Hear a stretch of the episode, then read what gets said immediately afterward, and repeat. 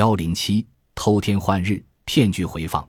随着科技的发展，人们越来越离不开现代科技产品。现代科技产品给人们带来的方便快捷是不言而喻的。比如，你不用再带着成捆的钞票去逛超市了。试想，你要买价值一百万的东西，扛着一百捆人民币，一圈逛下来，累也累得臭死了。什么样的好心情都能被劳累打得烟消云散。这时，如果旁边走过来一个人，他结账时只是刷了刷小到可以忽略不计的信用卡，你是什么心情？换作是我，第一件想做的事就是赶紧办一张信用卡。但是事情总不会是完美的，它有优点，也就注定了它有缺陷。而且随着信用卡越来越被人们普遍使用，它的问题也越来越凸显出来。请大家跟我走进下面的故事，能够得到些什么？还请各位看官自己去把玩了。李丽可谓时来运转，不经意间买了张彩票，居然中了二十几万。要知道，李丽本只是私企的一名小雇员，月收入不过两千元，二十几万对于她来说可是天上掉下来的馅饼啊！女人有钱就要花，这好像成为现代女性的共识了。于是，一向节衣缩食的李丽决定爽一把。过过富家小姐花钱的瘾，李丽来到市里最大的一家服饰商城，推门而入。我是有钱人，我怕谁？李丽心里想着。她东瞧瞧，西逛逛，始终没有能入她法眼的好东西。突然，一家法国连锁店中的一名牌上衣映入她的眼帘，讲究的做工，新颖的款式，高贵的气质，精致的装饰，顶级的用料。天哪！这简直就是为他量身定做的。他抚摸着衣服，发出由衷的感叹：“真是爱不释手啊！”他甚至能够想象自己穿上它时动人的样子了。这位小姐，服务员的声音把李丽从沉醉中拉了回来。这件衣服很名贵的，如果你不决定购买，请不要触摸。李丽被强行拉回现实，本就不悦，听到这话更有点愤怒了。我就是想买的。李丽回敬了一句，服务员上下打量了一下李丽，带着惊讶的表情说：“小姐，请不要开玩笑好吗？这件衣服是法国原装进口的，你是担负不起的。”李丽的火气腾的一下就被撩了起来：“什么？我担负不起？这件衣服多少钱？请你不要置气好吗？我也是为你好，不希望你丢面子。”服务员解释道：“不用你关心，我自己受得了。”李丽已经出离愤怒了，好吧，您不要后悔。这件衣服是法国名师设计并亲手制作，如果您有意购买，请签合同，总共人民币五万元整。五万元，还真是不便宜。李丽心里想，但是不蒸馒头争口气，买，豁出去了。好，五万就五万，你们这儿能刷卡吗？李丽说。可以，小姐，请到这边来。服务员的态度马上来了个一百八十度大转变。李丽拿出自己的信用卡，那张自己第一次使用、存有二十几万元奖金的卡，神气活现的说：“刷吧。”李丽心里那个美呀，终于有了被人重视的感觉，终于不再遭人白眼，终于，滴滴滴，滴滴滴，几声故障音传来。服务员笑眯眯地说：“小姐。”您的这张卡余额不足，请您换一张，或是到柜台付现金好吗？什么余额不足？不可能，那张卡里有二十几万，我前天还看过呢，而且从没动过。李丽一下懵了，你再刷一次看看。服务员无奈又刷了一回，滴滴滴，滴滴滴，故障音又一次传来。不好意思，根据余额显示。您的卡上只剩下五分钱了，什么？李丽一下从天堂掉进了地狱。您还有别的支付方式吗？服务员道，把处于极度震惊中的李丽又打回了现实。我我，李丽一时语塞。服务员一看这架势，明白了一切，脸色立时阴冷下来。小姐，这玩笑可开不得的。我我确定有二十几万的呀，怎么？怎么会这样？不好意思，我李丽脸刷的一下全红了。张姐，这是这两天的对账清单，请你看一下。另一个服务员走来，把一张单据交到他唤作张姐的那人，也就是为李丽服务的那人手里。张姐不看则罢，一看脸唰的一下都绿了，问道：“小姐，你确定刚在十分钟前你没有用这张卡消费过吗？”“没有，绝对没有。”李丽斩钉截铁地说。“那那我们的账单上怎么显示？”你十分钟前在我们这里刷了七万元的卡呢？服务员问道。这下李丽完全懵了，自己十分钟前还在逛商场，根本没有刷过卡，而且刷卡是需要输入密码的。别人就算偷了自己的信用卡，没有密码也只是废卡一张啊！李丽就不明白了，难道见了鬼？第二天一大早，李丽直奔银行，在说明来意后，银行经理亲自接待了她。李小姐，您的情况我们都了解了，这是您的账户这些天的清单，请您过目。经理说。李丽接过清单，看起来，账单上显示，您于一个月前一次性存入二十六万七千元人民币。您在十天前于东风路无人营业厅二零九九号 ATM 上查询过账户。您在大前天网上登录查询过账户，此时账户未发生变化。第二天上午九点十九分，您一次性向一个账户转账二十万元。昨天于大同商贸城一次性消费六万八千元，这时账户就只剩下五分钱了。经理耐心的解释：“不可能啊！我问过所有亲戚，没人知道我有一张二十万元的卡，而且我也从没转过账啊。”李丽辩解道：“对不起，李小姐，我们银行是认卡不认人的。”即使是别人所为，只要他有你的信用卡密码，我们也视为您同意了。”经理解释道。“你想想，是不是把密码告诉过别人啊？”“啊，我没有啊。”经理的话提醒了他。“密码？啊，我想起来了。”李丽惊呼。“那还是十天前的事情。”李丽把玩着心爱的信用卡，这张承载着她希望的存有二十几万大钞的信用卡。真是爱不释手，不行，我得去看看。李丽心里想。家住东风路上的李立兴冲冲地向营业厅走去。由于时间已晚，人工营业厅关门了，他不得不寻找二十四小时营业的自助营业厅。巧了，在东风路上还真有这么一家。他走到营业厅门口，发现居然有个刷卡进门的装置，于是掏出卡来刷了一下。但是无论他正刷反刷，怎么刷都打不开门。李丽一下就着急起来，无名火起，埋怨起机器来。正在他一筹莫展的时候，突然发现门口边贴着一张纸，上写道：“尊敬的用户，由于银行系统已升级，于十五天以前办理的信用卡需要拨打如下电话激活方能进入本营业厅，不便之处敬请谅解。电话：九五五八八幺二。”李丽一想。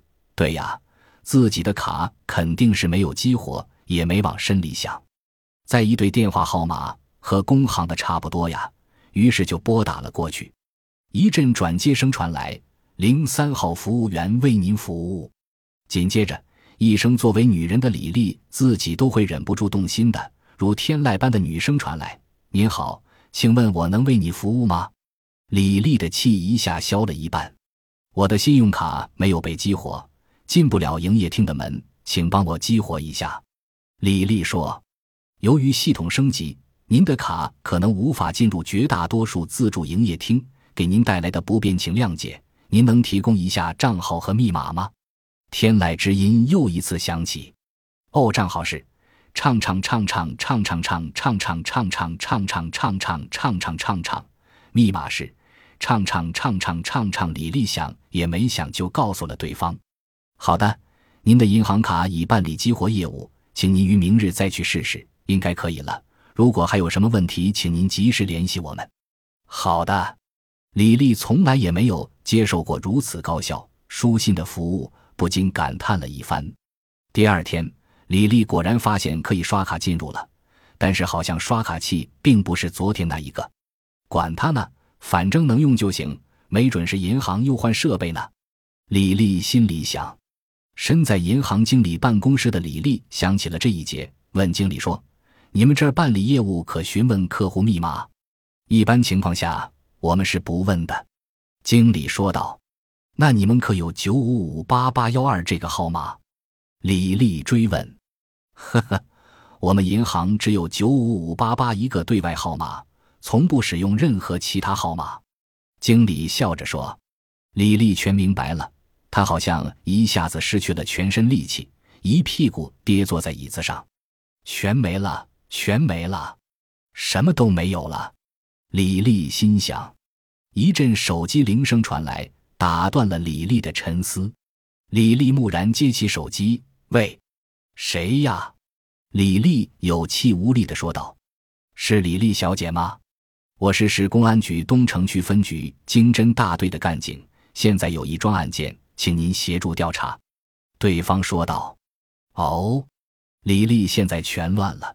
下午，李丽到东城区分局经济侦查大队，立刻有警察走过来，热情地说：“您是李丽小姐吧？我是经队的小刘，有桩案子，请你协助调查。”民警小刘说：“是什么事情啊？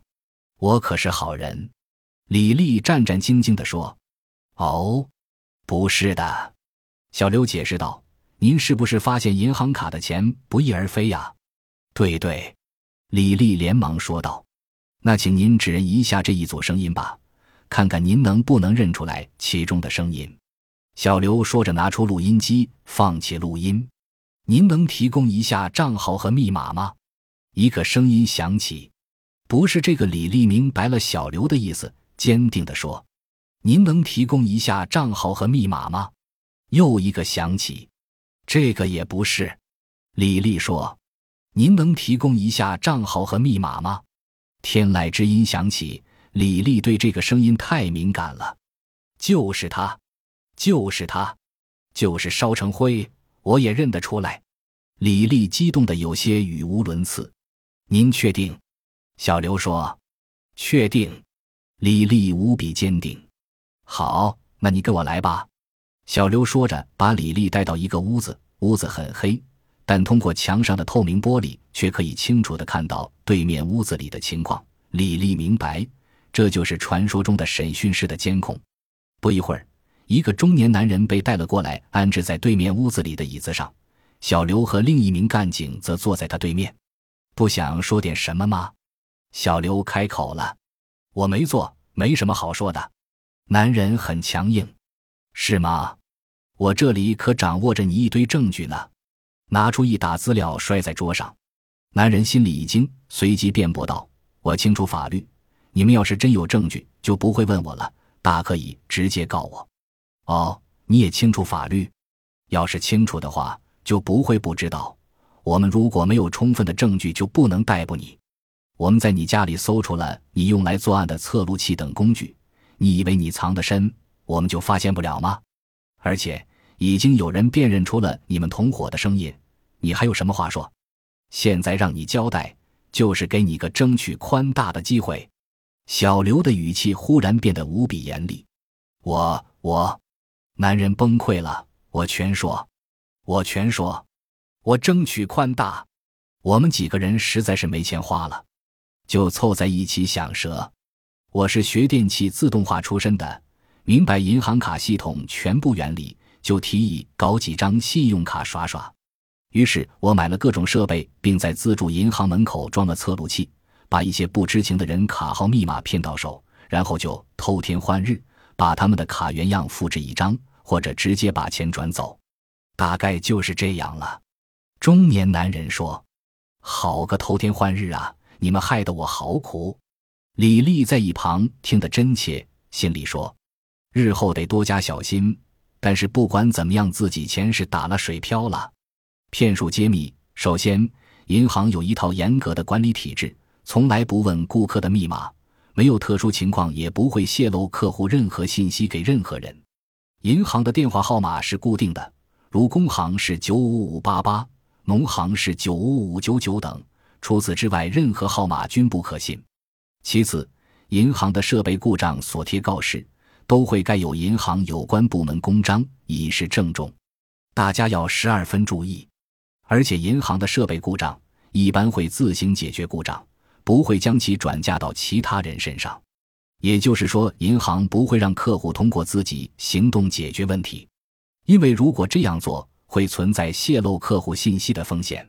再次，自己的信用卡密码要保管妥当，不能随便透露给外人。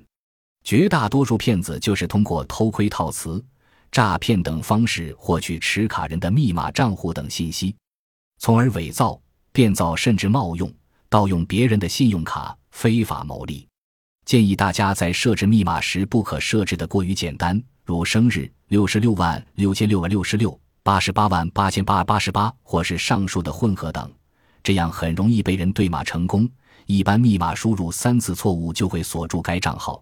如果您的账号出现频繁锁号的事情，您就要注意了。最后，各位在使用自助设备时要注意有无附加或者外设的设备。这就是骗子们获取您账户的主要方式之一。